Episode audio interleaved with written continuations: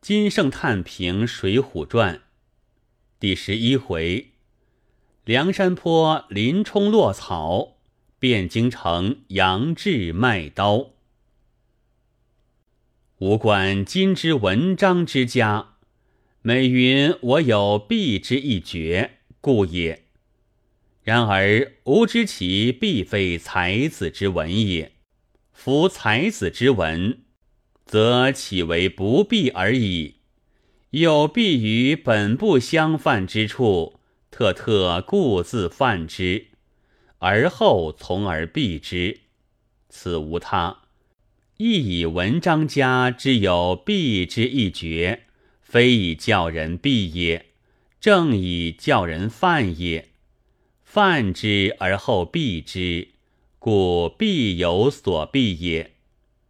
若不能犯之，而但欲避之，然则必何所避乎哉？是故行文非能避之难，实能犯之难也。譬诸一奇者，非救劫之难，实留劫之难也。将欲避之，必先犯之。夫犯之而至于必不可免，而后天下之独无闻者，于是乎而观吾之才之比矣。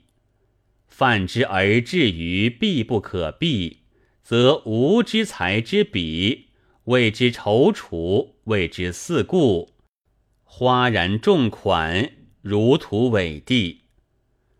则虽好于天下之人曰：“吾才子也，吾闻才子之文也。”彼天下之人，亦谁复敢争之乎哉？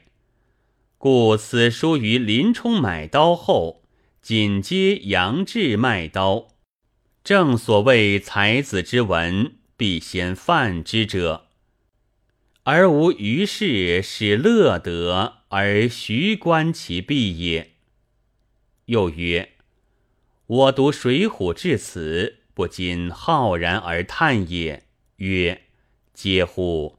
作《水浒》者，虽欲不为之才子，胡可得乎？夫人胸中有非常之才者，必有非常之笔。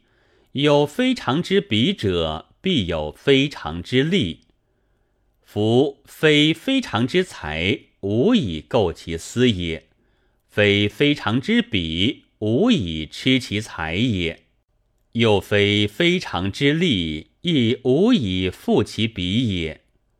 今观《水浒》之写林武师也，忽以宝刀结成奇才；即写杨志时也。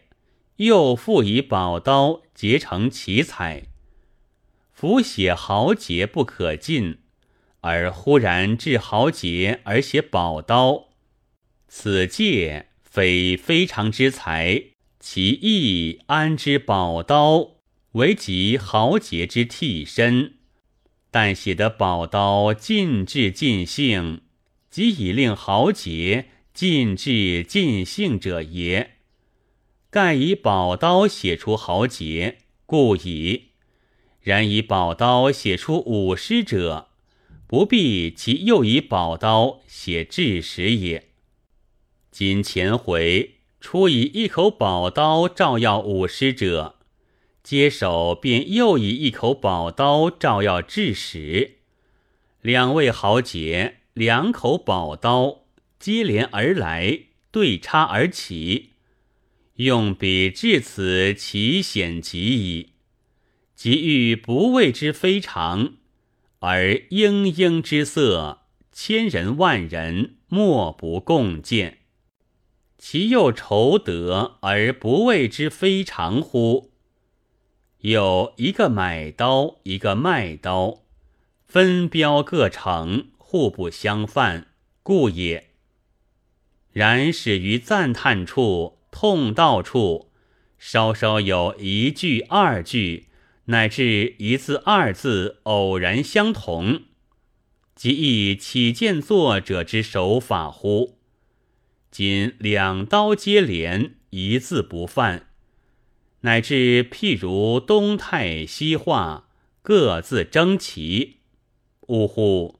特特铤而走险，以自表其六配如祖，而参如武之能，才子之称，岂须欲哉？天汉桥下写英雄诗录，使人如坐冬夜；紧接演武厅前写英雄得意，使人忽上春台。夜处加一倍夜，宴处加一倍宴。